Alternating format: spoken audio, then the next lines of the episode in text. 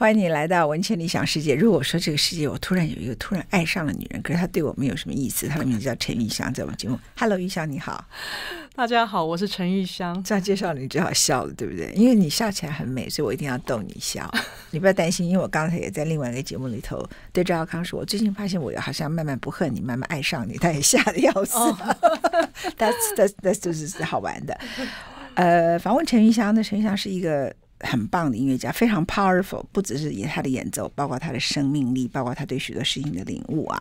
但访问他之前，我们来听他最美的音乐。我们先播放他为我们选播的 Stravinsky 彼得罗西卡三乐章第三乐章。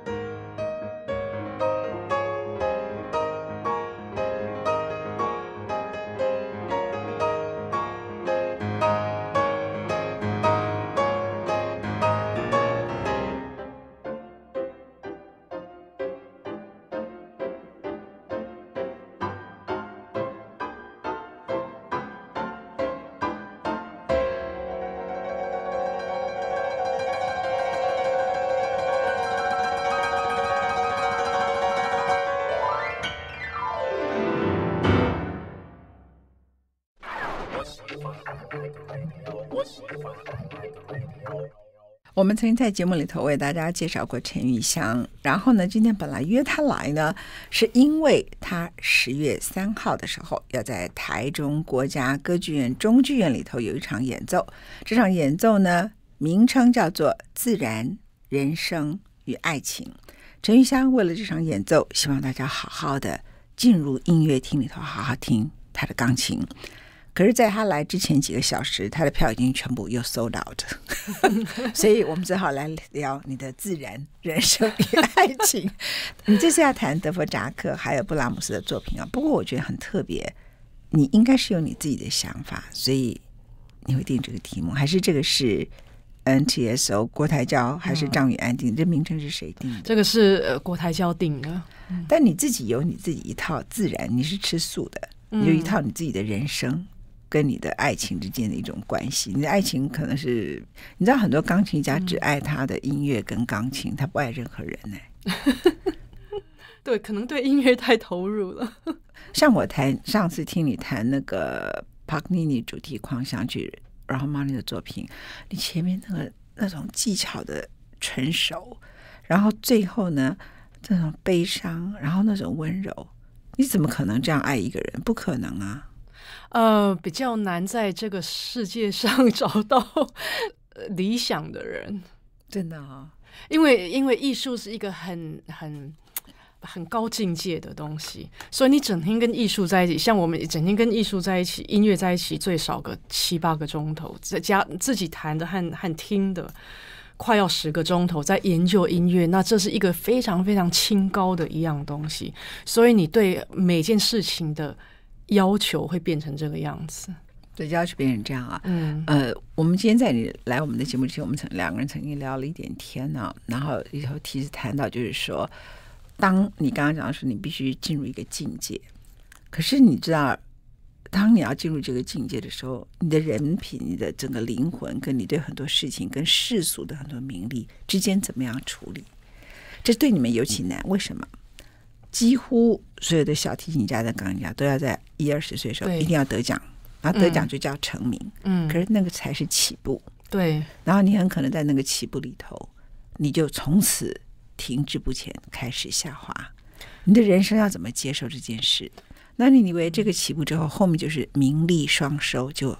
根本没有，嗯，所以你如何像清修一样，自己在音乐里头一直真的沉浸在你艺术，而且忠于这个理想？我觉得这个是可能世界上最困难的工作，而且你们这么投入以后所得到的报酬，跟其他领域得到的报酬根本不成比例，嗯，所以我就问你，就说哇，这个这个是最考验一个人人性。我不要讲人品，因为人品这句话对其他行业很容易讲，可对你们的行业来说非常考验人性，这样。嗯呃，这这个行业其实是很危险的，也很可怕的，因为它成名的很早，尤其是弦乐方面，弦乐可以成名的比钢琴还要早。通常钢琴是差不多十八岁以后才成名，弦乐它可以十二岁就开始演奏，嗯、尤其是小提琴，它乐器比较小，所以小的时候就可以开始演奏。那我们也要出道的很早，也是差不多都要十二三岁，最晚最晚十六七岁就要开始演奏，而且是在世界各地演奏，然后也是趁那个时候就差不多要开始得名了。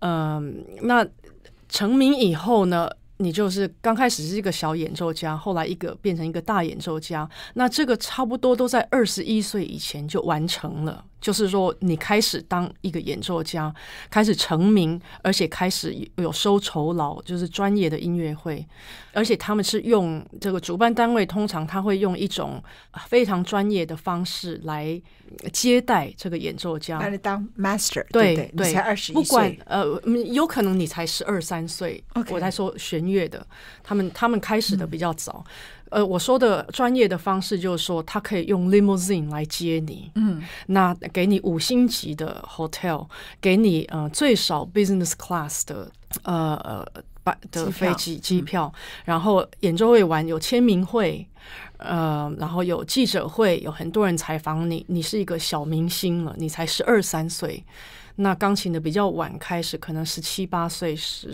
十六七岁这样，所以这个是很可怕。二十几岁以后呢，如果你是十几岁就开始，二十几岁以后绝对是一个 maestro 了。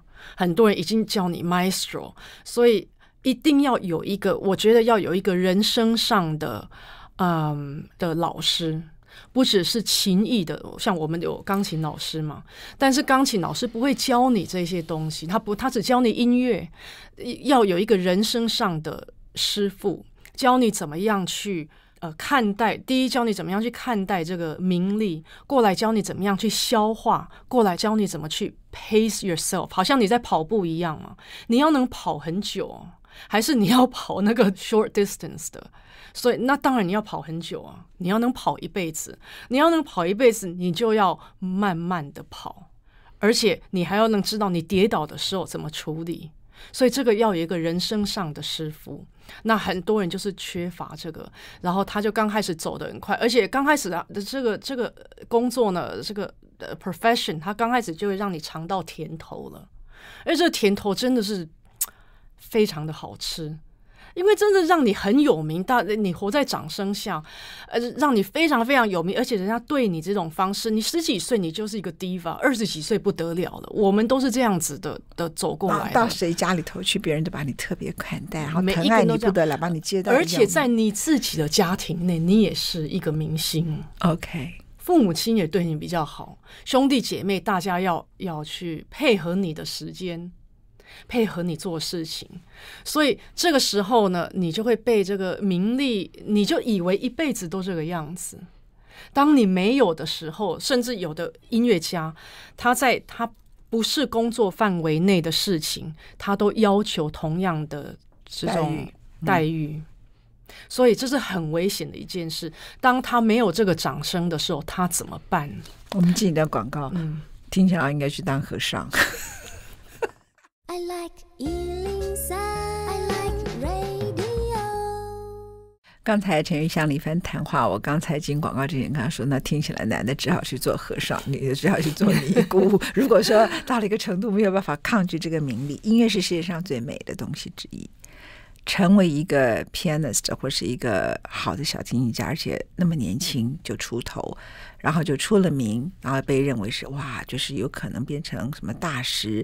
你年纪轻轻，人们就这样子款待你，如何这样照顾你？然后呢，事实上永远有后起之秀。然后到一个程度，你未必可以一直维持这样的一个状态，所以你就说音乐是全世界最美的东西。我们后面加一句话。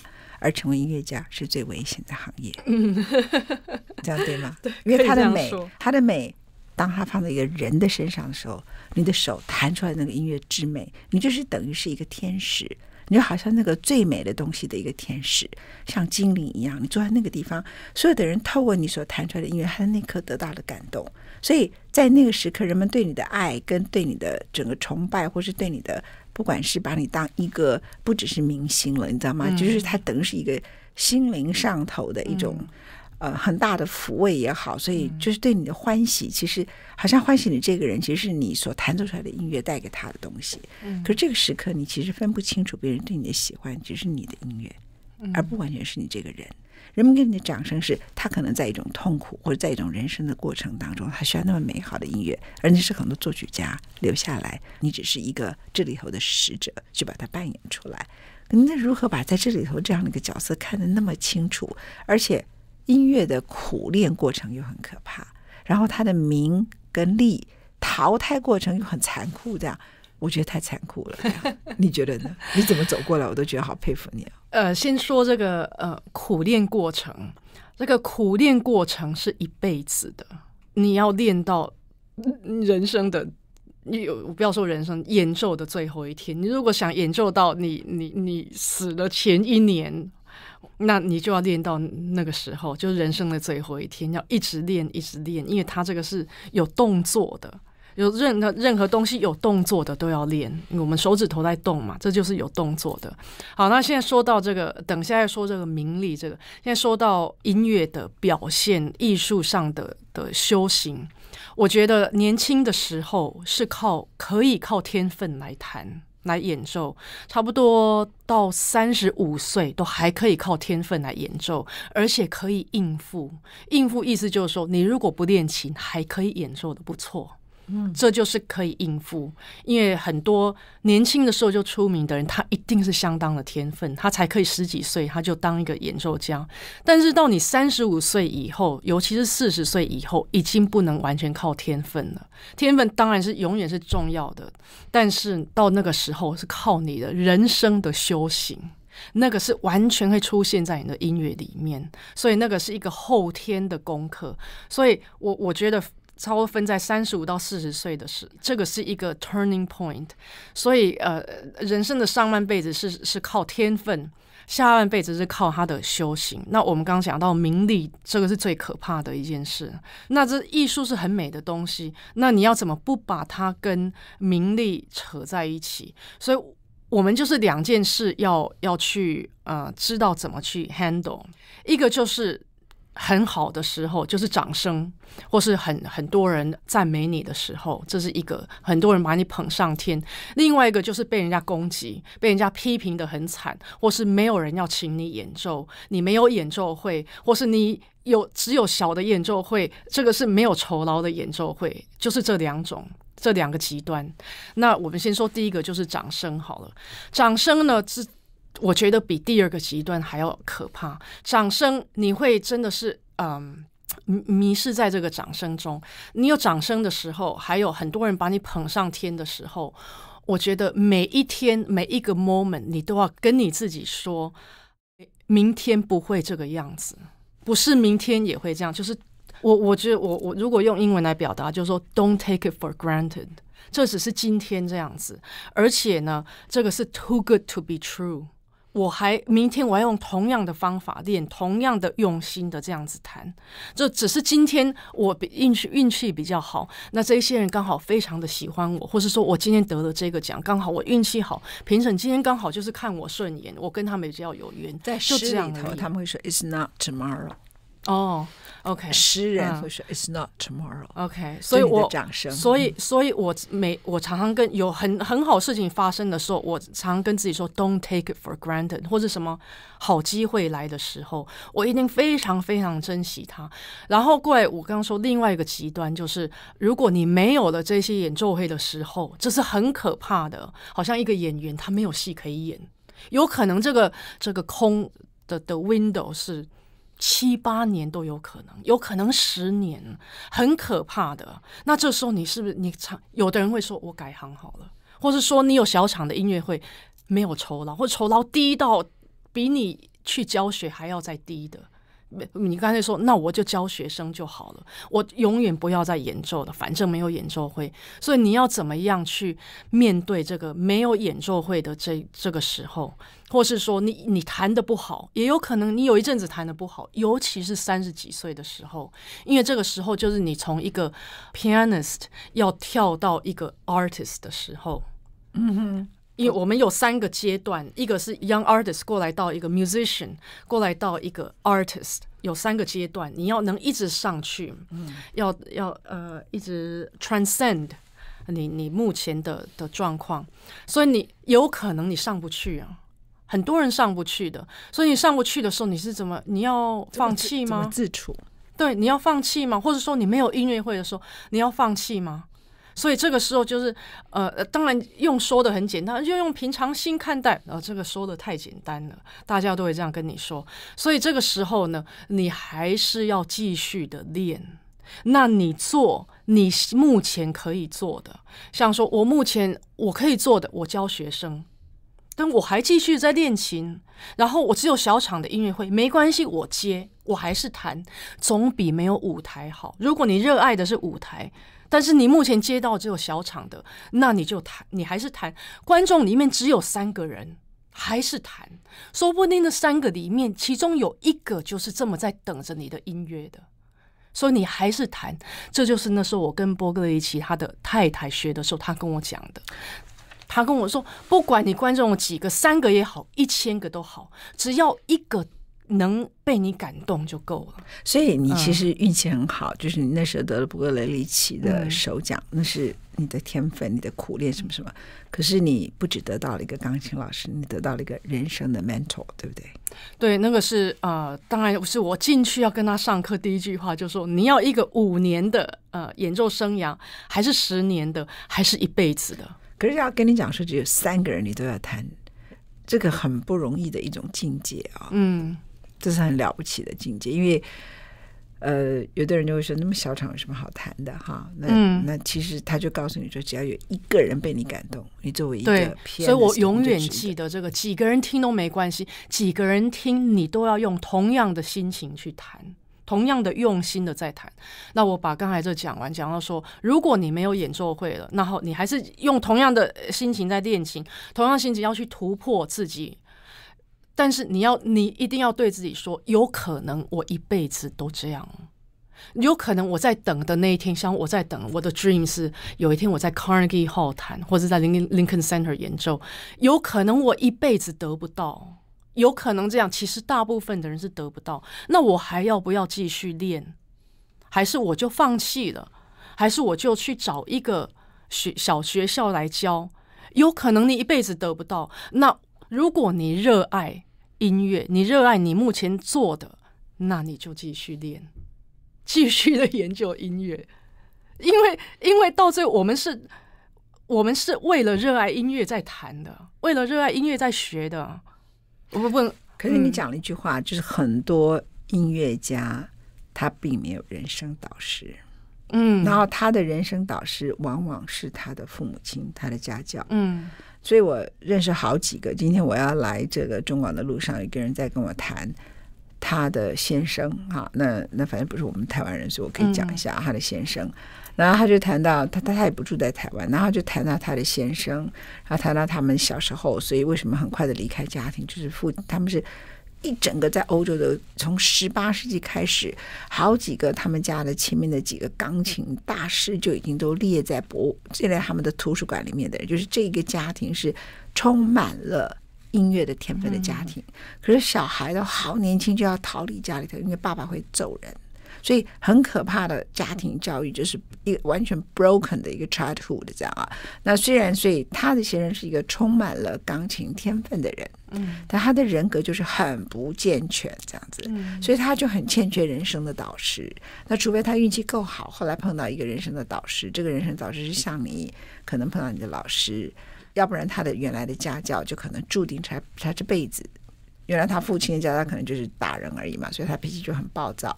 那如果他的父母亲本身就是一个对名利很贪婪的人，那这个孩子他要去哪里得到一个家教？所以他的人生导师，或者是说你不要讲说很贪婪，这样讲有点刻薄，就是说他们只是很普通的人。他们就以为说，当他的小孩得了什么什么银奖，得了什么金奖，然后呢，这么多的掌声，这么多的一个报纸的头版头条，哈，嗯、然后呢，他就会渴望说，我们这么穷，然后我们付出这么多，他们就希望得到 reward。他就不太知道说，这其实只是在全世界可能过去二三十年来，好几个不同的比赛加起来，你的女儿跟你的儿子只是这一千个人里头的一个。嗯然后你要从这一千个人里头出头，到最后只会剩下二十个人。那你要怎么样在这里头突破？你的方法是什么？然后以及你不能突破，你也不能否定你自己。这种身教其实其实是很难的事情哎。嗯，所以我觉得呃，当然如果能有有智慧的父母亲，那是最好的。对，但是这个也很难，你不能选择你的父母亲嘛。那如果你没有有智慧的父母亲，你又没有一个。有智慧的钢琴老师在在 guide 你的时候，那你就需要一个人生的老师。老师，要不然真的好危险，对、嗯、很危险，因为我们要不是这个小时候的名利而已，还有这个像我刚跟你说的，呃呃，一个音乐家他有三个 level 要突破的，所以呃，演奏几年其实有时会停下来一下。停下来不一定是没有演奏会，就是说那演奏会可能没有弹的那么好，或是演奏会少了一点，都会停下来一下，可能这个 window 会几年，然后再再一波，然后再一波，大部分是分三波，嗯嗯，人生的这个演奏生涯是分三波的，嗯。嗯，我觉得你可以这么 positive，真的好特别哦。我我基本来说是比较 positive 的一个人。就是非常 positive，就是说你也不会觉得说你得了波格雷里奇的首奖，你回来台湾对你是一个委屈。你知道很多人会觉得这样吗？呃，我我有听说过，很多呃在台湾长大的人都觉得委屈了，不用说国外回来的，对对、嗯、对对对，就就会觉得委屈。嗯，可是你不会啊，你就跟国台交。然后跟他们一起合作，嗯、然后你有机会也出国去演奏，你觉得就是、嗯、就是陪陪妈妈哈，然后有时候在洛杉矶待干什么的，嗯、就是对你而言，你你就被教到。你可以看空，而且到一个程度，像你刚刚跟我说，你的 dream 可能去 Lincoln Center 或是 Carnegie Hall，嗯、我的眼睛瞪很大。嗯，你知道为什么吗？嗯，因为那个那两个都快要倒掉。因为我经常去那里啊，像 Lincoln Center，我以前跟他们的 art art director，、嗯、以前的 art director，因为我现在老了嘛，所以他们都退休了。嗯、我跟他们以前很熟，嗯、他们这次都快倒了，所以他们就在后面就开了一个。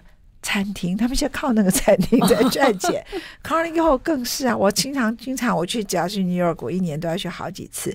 那我的舅舅舅家等于是我们每次都住的那个地方，就在那附近。我每一天就别给假崩了，阿米西别给假崩，可以剃头，从干什么去中央公园走路散步，就就要经过 Carnegie Hall。然后他简直是乱七八糟，音乐会就已经简直常常有一搭没一搭这样子，就觉得他好像就快要倒掉了这样。可是你的 dream 是去那里演奏。这样。我我我觉得每个音乐家的 dream 都是那个对，嗯，那其实他看起来好像有一天你即使到了林肯 Center 去弹了一场，嗯、你也会告诉自己说 tomorrow 不是这样子。对对对，我们进的广告。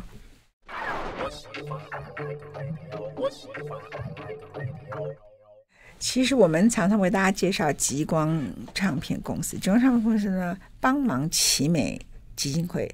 卖陈玉祥的一张 CD，我鼓励大家去买。OK，那我前一阵就买了，你知道吗？我我去跟极光约定了四十张要来送我们台湾国际音乐家协会的所有成员，哦、就是李斯特超级练习曲。哦、我不是你不用跟我说谢谢，是我们要谢谢你做这么好的录音。我们来听其中的一首曲子，李斯特超级练习曲第十曲 F 小调。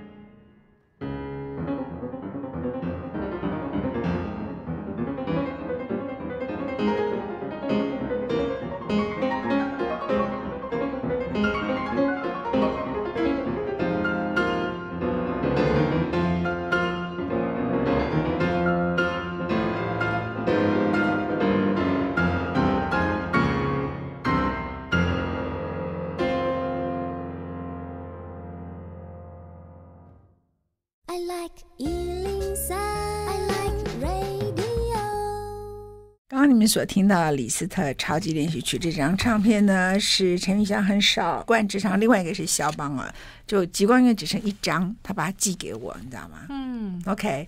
然后呢，这一次李斯特超级练习曲使你入围了金曲奖啊。嗯、那我们本来今天是要特别为大家宣传，十月三号在台中国家歌剧院中剧院，就票已经卖光。你下一场音乐会是什么时候？哦，其实还有下一场，是十一月十三在台北国家音乐厅。太好了，十一月十三号，你怎么都跟赛有关？十一月十三号 在台北国家音乐厅，呃，弹贝多芬皇帝协奏曲。哦，嗯，所以大家现在赶快去先抢那 那场，因为十月三号那场已经被抢票光了，所以十一月十三号在国家音乐厅弹贝多芬的。皇帝协奏协奏曲和长荣交响乐团和长荣交响乐团合作啊！每次听陈云祥讲话呢，我第一次要访问他，我就跟他说：“你多弹曲子吧。”他说：“可是弹曲子，大家可以去听音乐会里头听我啊！很多人很爱听我讲话。你有听过这么自信的人吗？但是他这里讲话真的是很，我觉得你有一种领悟，而这个领悟加上你对音乐的境界，使你的人生其实不只是你的琴很美，然后。”你的技巧就不断不断的进步。张云普这样形容你啊，他说你呢弹琴的时候，很像一个练功的，听起来好像你学过武当派，你知道吗？好像练了功，然后你用你的肚子，你有告诉我你有肚子跟臀部，对不对？就整个肌肉，然后所以我看你弹那个呃 Rachmaninoff 狂想曲的时候，你的整个人左边是飞起来的，飞过去的，这样啊，整个身体是抬起来，然后全身。当然，大多数很多弹钢琴家弹完都是满身大汗啊。你、嗯、所以你的满身大汗，但不是重点，重点是说你其实弹那个曲子的时候，弹到很轻柔部分的时候，你还在掉汗。嗯嗯，表示你用非常多的肌肉去灌注那个悲伤，这样。对，那个流汗呢，弹小声也可以流汗，弹大声当然流更多汗。流汗其实是从一种 concentration 来的。因为你非常非常专注的时候，就会流出很多汗来。因为用了好多的 energy 在专注在一样东西的时候，你会流出很多汗。那至于这个弹钢琴呢，其实我觉得它的动作来说，就是它的技术上还有动作来说，它是一种功夫。所以真的是有这个钢琴功夫，也是因为要感谢我这个赢了这个波格雷一奇的比赛，所以跟波格雷一奇能学到一些功夫。他用的真的是功夫。真的钢琴功夫很像那种少林寺在练，不是在手指，所以还在整个身体，真的整个身体。而且我们练的时候是非常严格的方法，魔鬼训练的。还有一个一样功夫是站着练的。呃，什么叫站着练？站着练钢琴，站着弹。呃呃，站着练琴的，然后让你腹部呼吸，这样吗？呃，因为重心很重要。弹琴的时候的重心很重要，它的重心在丹田，还有这个臀部那里都有重心，然后上半身其实是轻的。